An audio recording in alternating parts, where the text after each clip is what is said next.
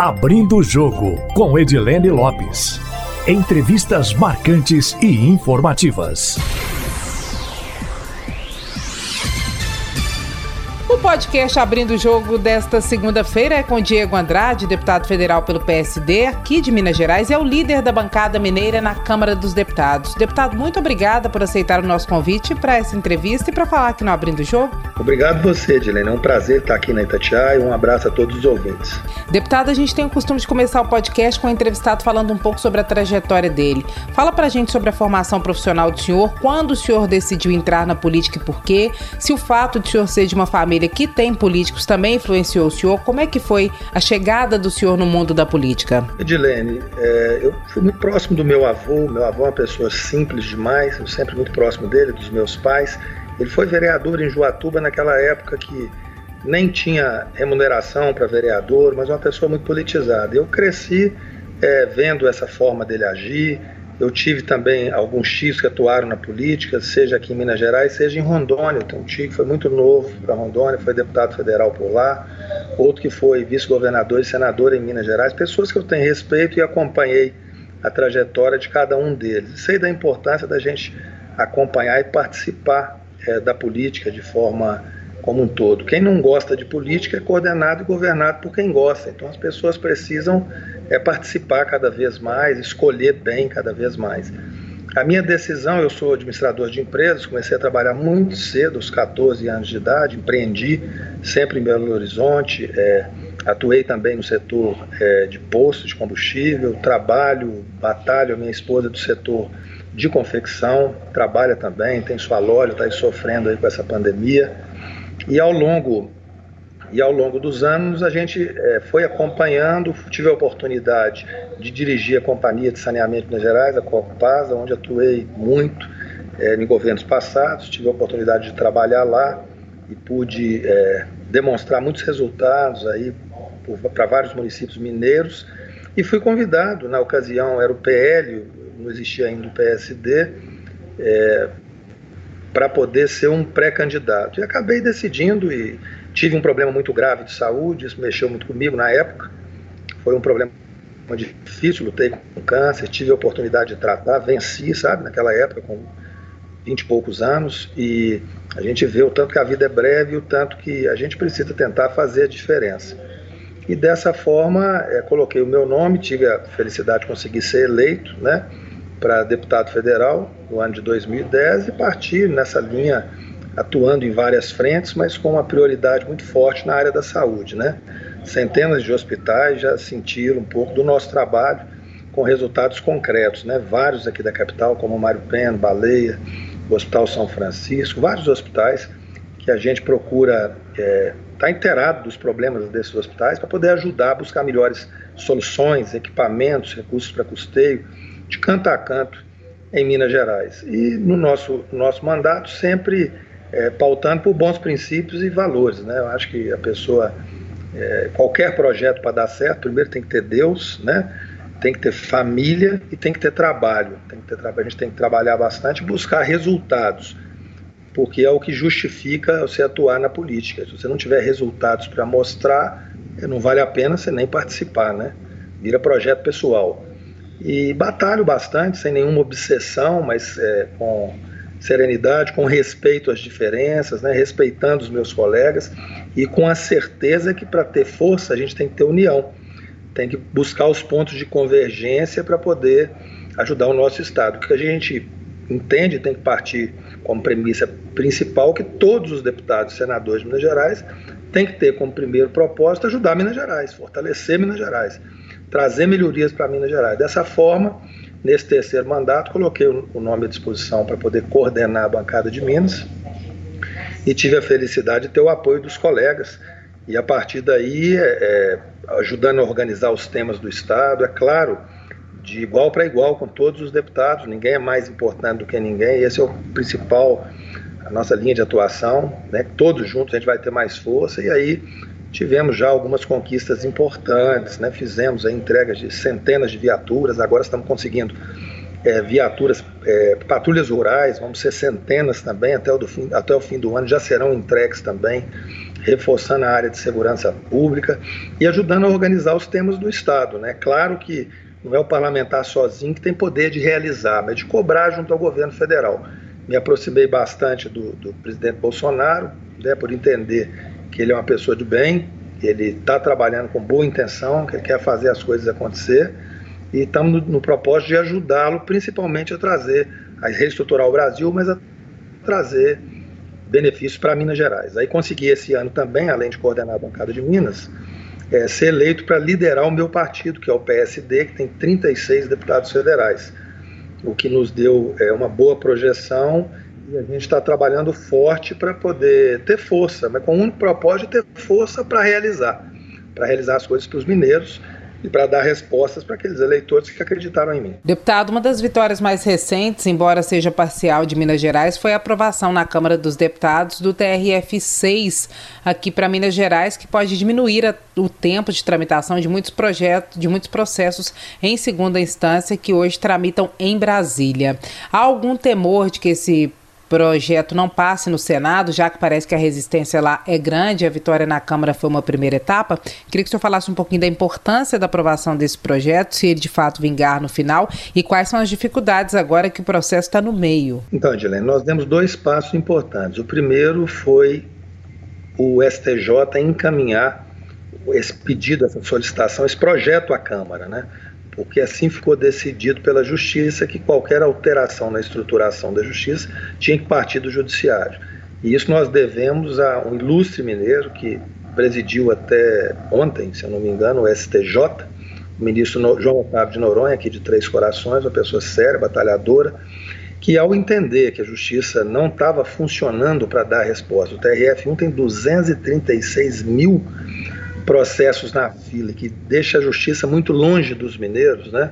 Você imagina uma pessoa do interior de Minas que não tem acesso à justiça quando tem que recorrer a Brasília. Aí que o projeto fica parado lá mesmo, porque não consegue nem constituir um advogado.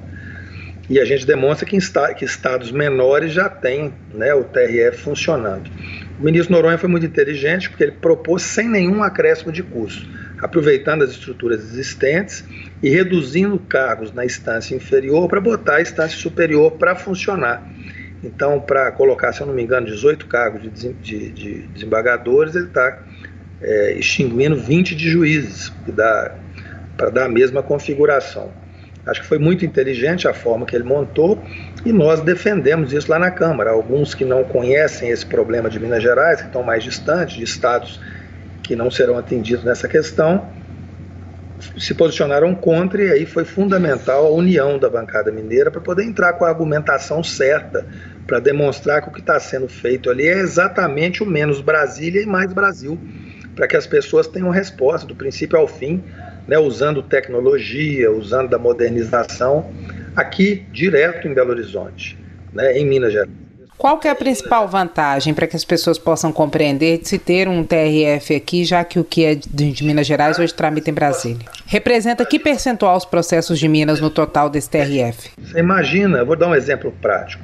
Imagina uma, imagina uma pessoa lá em Querido, no Vale do Jequitinhonha, vamos dar um exemplo aqui, que entrou na justiça contra o INSS. Esse projeto, ela vai defendendo, vai defendendo, isso vai parar lá em Brasília não vai andar, porque eram 14 estados do TRF1. É era o TRF, que são cinco no total hoje no Brasil. O TRF1, que Minas fazia parte, faz ainda, né, até a conclusão desse processo, desse projeto, se Deus quiser, daqui a pouco não fará mais. É, o, nosso, o nosso processo, projeto não, processo, ele iria para lá, dessa pessoa. E a pessoa acaba morrendo e não tendo resposta.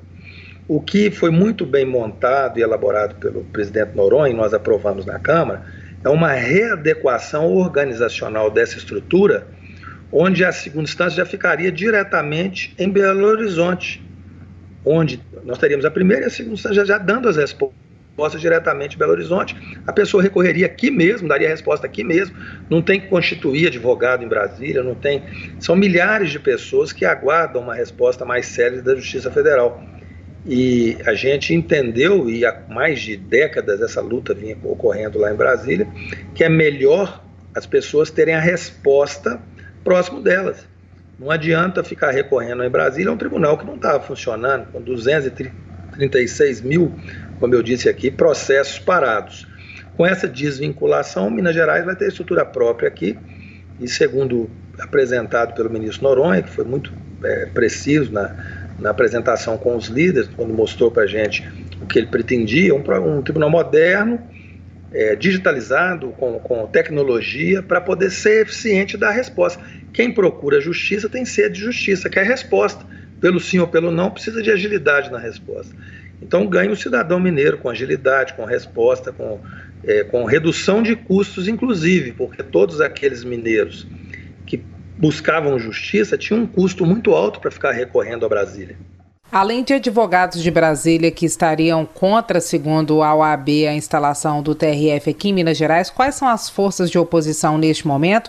Qual é a expectativa do senhor em relação ao trabalho dos senadores mineiros para que se vote a favor desse projeto e a saída do ministro João Otávio de Noronha pode dificultar esse processo no momento em que está agora ou não mais? Eu acredito que não. É, naturalmente, a liderança é, do ministro, né, que conhece o problema e é mineiro, sabe da dificuldade que Minas Gerais sofre, presidiu né, o STJ com muita competência, é, ele demonstrou todos os argumentos técnicos necessários e a, a, forma que ele criou essa alternativa sem criar custos foi muito inteligente e eficiente, né? Foi muito inteligente e eficiente. Agora dá sequência. A gente tem muita confiança nos nossos senadores mineiros que eles darão a mesma carga que nós demos na Câmara. Eu queria ressaltar aqui o Fábio Ramalho, que foi o relator, né, já coordenou a bancada mineira, um parlamentar atuante, mas cada qual, cada qual parlamentar e líder no seu partido. Foi uma audiência, foi uma, uma sessão bonita de se ver, sabe, Edilene? Cada mineiro liderando um partido, cada mineiro brigando, lutando dentro do seu partido, buscando a, con a conquista em conjunto. Foi ali a maior prova de que a união faz a força. A gente precisa seguir assim. Foi assim nessa vitória, e se Deus quiser, será assim nas demais que a gente tem expectativa de obter junto ao Congresso, junto ao governo federal para Minas Gerais. Uma outra questão também, que mais do que nunca é urgente, é a questão do metrô, né? Da destinação de recursos de multas aplicadas à FCA pelo abandono de trechos aqui em Minas Gerais, revertendo esse valor para aplicação na linha 2 do metrô. Como é que está essa questão? De fato está acertado? O dinheiro que está com o governo federal será depositado na conta de Minas Gerais? O que que falta? Como é que está a articulação aí? É, como eu te disse, eu tive a oportunidade de falar aí com o Eduardo também sobre esse tema, né? e me comprometi a ele que cada novidade a gente iria passando. Na semana passada, nós tivemos a oportunidade de estar com o presidente, estar com o ministro Jorge, e fizemos esse pedido, fizemos esse apelo novamente. Eu, eu tenho a expectativa de que é, o presidente vai abraçar essa causa, mas é bom ouvir da boca dele, é bom ouvir dele. Estamos aguardando aí, ele tem tido um carinho diferenciado com Minas Gerais, esteve em Minas Gerais, vai vir novamente. Eu estou muito otimista que ele pode é, fazer esse anúncio nos últimos dias. Como eu te disse, eu sou otimista por natureza. Né? Tem uma frase do Juscelino que eu gosto de repetir, que é o pessimista já começa errando. Né? O otimista ele pode até errar, mas o pessimista já começa errando. Então eu acredito nas coisas, eu batalho pelas coisas, mas cabe a gente é formatar é, as ações para que elas possam se tornar realidade. Essa ideia que a bancada mineira teve de fazer essa cobrança do governo federal para ser utilizado o recurso das ferrovias, ela foi muito boa, porque até então, nas últimas décadas, a gente ficava esperando dinheiro do Caixa da União. E quando de repente surgiu essa oportunidade de usar é, essa parte das multas para isso, a gente realmente viu uma luz verde se acendendo. Aí o ministro Tarcísio tem lutado aí também para botar as coisas para funcionar. Ele reuniu com toda a bancada, até representantes da Itatiaia, se não me engano, estiveram lá.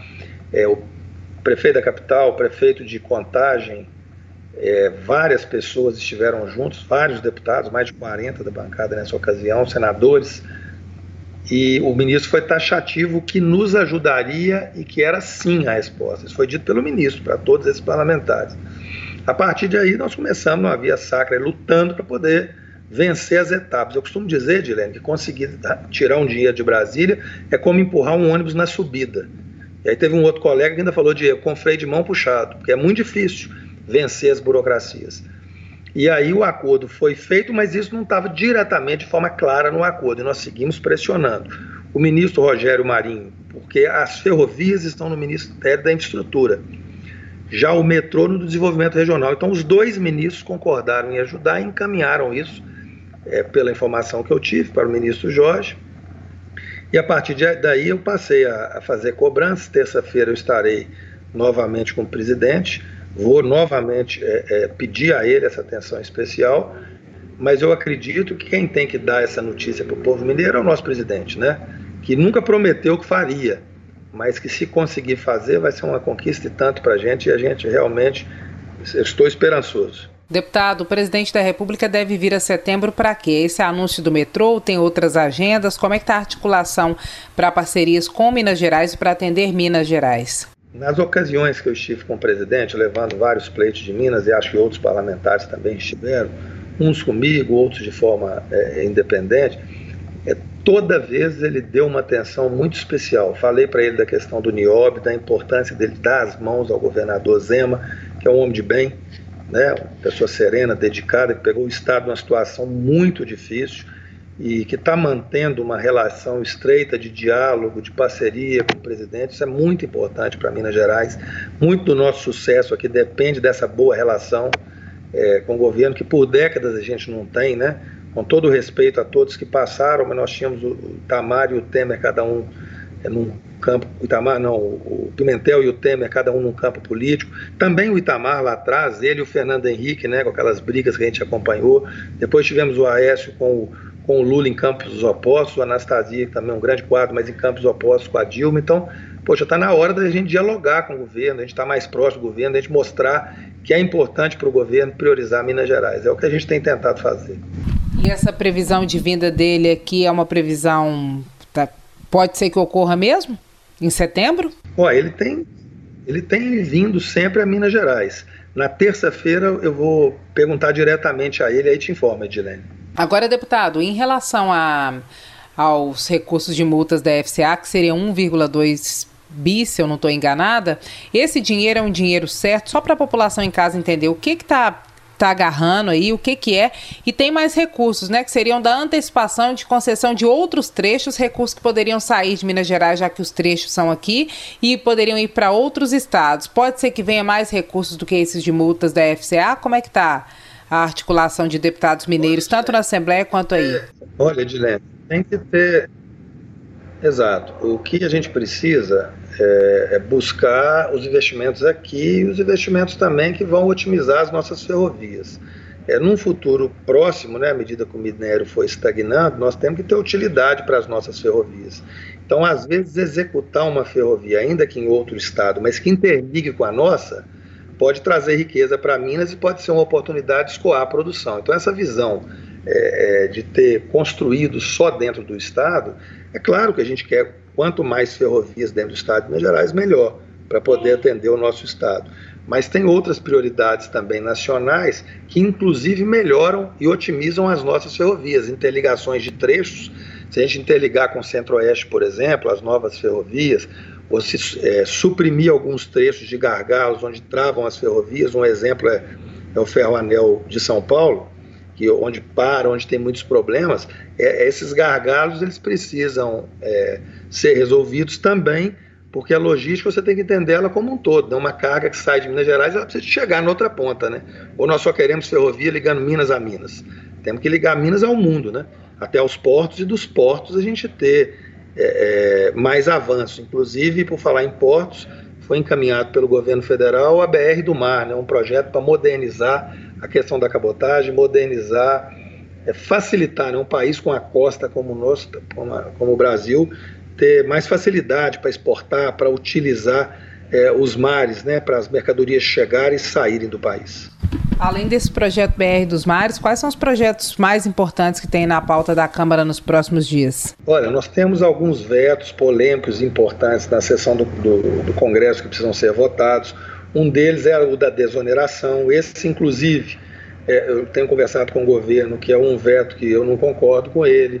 Ele tem que ser analisado junto com a reforma tributária, porque não dá, porque você tirar, por exemplo, são setores que mais geram emprego. Você tirar hoje é, é, é, o incentivo é onerar aquele setor. Em plena pandemia, no final de pandemia, com as empresas todas em dificuldade, não acho que é o melhor momento. Então a gente vai estar conversando muito com o governo sobre isso, a questão do auxílio emergencial. a importância de ter o programa Renda Brasil. Eu acredito que até esse tema deve ser pauta desse café que nós vamos ter com o presidente na terça-feira para discutir essa questão, essa transição. Certo é que ele quer fazer um programa ainda melhor do que o Bolsa Família, mas um programa que tenha rampa de acesso para a pessoa conseguir caminhar sozinha a partir, é, a partir dali. E isso está sendo desenvolvido hoje pelo, pelo governo e a gente quer estar tá colaborando. Além disso, nós temos várias medidas provisórias que precisam ser votadas, encaminhadas pelo governo, umas que geram crédito, da 961 até a 963. E temos dois projetos aqui que eu acho é, muito importantes também. O projeto 1485 de 2020, que duplica as penas de crimes contra a administração pública, principalmente quando elas ocorrerem por ocasião de calamidade pública.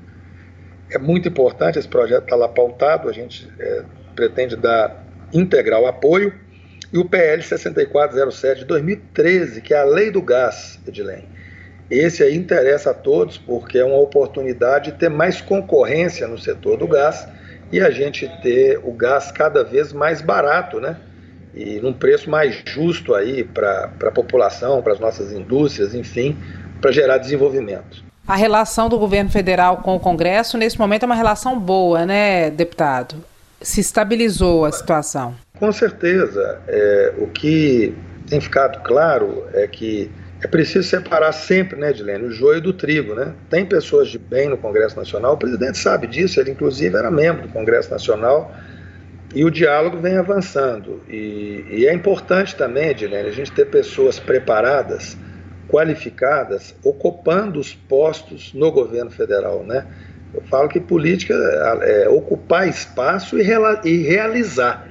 Realizar, a gente relacionar, dialogar, convergir, mas realizar. Quando tira a realização, a política perde o sentido. O que faz ela ter sentido é a gente conseguir buscar realizações. Eu queria até deixar um cumprimento especial aqui a uma pessoa que eu acompanho a trajetória, uma pessoa brilhante, um mineiro ilustre, que começou a trajetória na Polícia Militar, chegou a comandante-geral, que é o Coronel Giovanni, ocupando vários postos, e nós tivemos a oportunidade de sugerir é, o nome dele para o presidente Bolsonaro para ocupar a FUNASA, a Fundação Nacional de Saúde.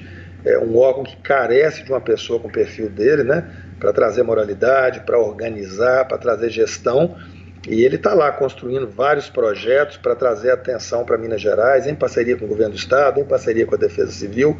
É hoje o atual presidente da FUNASA, uma pessoa que a gente sabe da seriedade, do caráter como comandante-geral. Reduziu vários índices, uma pessoa de fino trato, uma pessoa competente, e hoje é o comandante, além de ter sido comandante-geral, hoje é o presidente da Fundação Nacional de Saúde.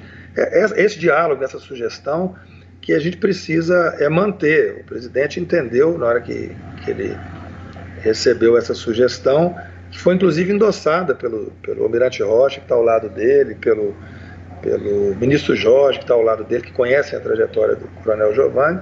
A gente saber que tem um mineiro, aqui você tem um exemplo, mas ter os mineiros nos ministérios, como o Marcelo lá no Ministério do Turismo, até acho que Minas Gerais carece de mais espaço, de mais força junto ao governo federal. Tenho certeza que o presidente é, vai estar sempre com esse olhar diferenciado para Minas Gerais, para resgatar né, a liderança que os mineiros sempre tiveram e a gente precisa de, de, de ter essas pessoas em postos chaves para realizar para o nosso Estado, para o Brasil, mas com um olhar diferenciado para o nosso Estado. A gente sabe que a, na política é um cobertor curto, às vezes a pessoa tem que priorizar onde investir, o que fazer. E é natural né, que alguém de Minas queira priorizar Minas Gerais. Deputado, senhor está lendo os meus pensamentos. Primeiro, o senhor falou em relação à indicação do Coronel Giovanni, depois sobre a necessidade de se ter mais espaço para Minas Gerais. É uma constatação de que essa possibilidade de participação maior do parlamento para indicações no executivo tenha melhorado a relação do executivo com o legislativo e tem alguma pretensão de indicar mais nomes de Minas Gerais para outros cargos no governo federal? Olha, Edilene, é, o importante é que as pessoas sejam competentes. Né? Eu falo que, que a participação, isso aí cabe ao presidente, mas é natural que num governo amplo é, precisa de ter aliança, precisa de ter diálogo. O, o que é fundamental é jamais, nem o presidente nem ninguém, negociar princípios e valores. A pessoa tem que ter os seus valores e os seus princípios. E buscar quadros competentes para aquilo que ele vai fazer, também com princípios e valores e com ficha limpa. É isso que a gente precisa buscar. E pessoas que vão realizar, que vão fazer as coisas acontecer em favor da população. É, é claro que a gente é, fica contente quando mineiros competentes ocupam postos estratégicos para realizar as coisas para o Estado. Claro que a gente fica muito satisfeito. Tem também o Coronel Lucas, esse é, tecnicamente ele está lá na Defesa Civil Nacional, teve presente aqui quando das chuvas, buscando é, ajudar o nosso Estado, é um mineiro também, é uma pessoa de bem. E a gente tem sim que estar tá sempre buscando fortalecer Minas Gerais, está colocando Minas Gerais em, em postos cada vez mais altos para poder dar essa resposta para a população. A grande diferença, é, Edilene, é a pessoa, né? Não é nem só onde ela nasceu, é a pessoa, né? Você imagina só uma pessoa que nunca veio em Minas Gerais, eu levo um problema do Estado para ela. Olha, tal cidade, a pessoa não sabe nem para onde que fica, nem onde que é, nem como fazer. É mais difícil você, você é, buscar a solução para um problema. Se alguém que conviveu, que conhece e ainda que tem experiência técnica e, um, e uma boa ficha, um bom caráter, disposição de trabalhar, Aí fica mais fácil, você discute com ela um problema de um município, por exemplo, ou um problema maior do Estado, a pessoa conhece o problema e, e um dos uma das, das, dos requisitos que eu acho para solucionar um problema é você conhecer ele. Então é sempre positivo ter bons mineiros bem colocados. Nós vamos estar sempre lutando por isso, para fortalecer Minas Gerais no âmbito nacional. Deputado, agora o senhor falou dos projetos em que há uma convergência entre o que pensa o legislativo e o que pensa o executivo, mas tem projetos também que o executivo, que o legislativo defende mais que o executivo, né? Por exemplo, relacionado aos lucros de bancos no Brasil. Como é que esse projeto ele já está na pauta? Vocês acreditam que possa haver alguma resistência? Olha, muito pouca coisa foi votada, né? É, contra banco, não é contra, vamos dizer assim. A gente tem que, é, os bancos têm que funcionar, eles são importantes na sociedade o que assusta é o volume exagerado dos lucros dos bancos, né? E a forma que isso acontece, especialmente no Brasil, né? Imagina numa pandemia, tem lucro, bancos aí lucrando bilhões. Então, não sou contra as é, empresas lucrarem, seja banco, seja alguém que, que abriu seu comércio, a sua empresa. O que não pode ter é o exagero, isso tem que estar um pouquinho mais regulamentado. Talvez possa ser essas instituições que devam, com uma cota um pouco maior aí de, de tributos, ou ajudar a cuidar aí, quem sabe, desses programas do Renda Brasil e tudo. Eu acredito que, que essas instituições elas precisam dar uma cota maior de colaboração para o brasileiro, principalmente o brasileiro mais simples, porque eles lucram muito no Brasil. O senhor fala de aumentar a taxação, o que, que tem de projeto aí na Câmara? É projeto de iniciativa do Executivo ou do Legislativo? Então, Edilene, tem vários projetos, o deputado Hélio, que é do PL, tinha um, inclusive, para taxar essas grandes, essas grandes fortunas, enfim, o que eu estou dizendo é que é preciso construir uma alternativa. Eu não tenho agora de, de, de pronto é, um projeto detalhado, mas eu já estou estudando isso, trabalhando desse sentido. Vou estar ao lado do Hélio para construir algo que seja é, possível e viável, né, sem nenhum intuito de inviabilizar é, nenhuma entidade, mas é o que os bancos precisam dar uma cota maior de colaboração, precisa, porque o governo veio reduzindo a taxa Selic, reduzindo, reduzindo. Aí pergunta o cidadão comum que liga aí para Itatiaia, de um bairro, Quanto que é o juro do cheque especial dele? Quanto que é o juro do cartão de crédito? É só, parece que é só vem a nós os bancos, né? O vosso reino nada. Então está na hora deles dar um retorno um pouco maior para o Brasil. É, precisam de baixar as taxas de juros, precisam de ter é, uma relação é, é, é tão pesada financeira como eles têm hoje, né? Um outro exemplo que precisa de ter ainda mais avanços, nós já votamos a lei de mais segurança, é a questão da mineração. A gente sabe que no nióbio quem está por trás do Niobe é o Itaú Unibanco, o Grupo Moreira Salles, né, da CBMM, que extrai bilhões aqui de Minas Gerais. Quem está por trás da Vale do Rio Doce, que não tiveram nem a grandeza de, de tirar aquele, aquele, aquele refeitório que 300 pessoas morreram soterradas, não tiveram nem a grandeza, sabendo que aquilo ali era isso, deixaram o refeitório lá embaixo. Quem está por trás é o Bradesco, a gente sabe também que, que é banco que está por trás, que é o principal, o principal acionista aí da Vale do Rio Doce.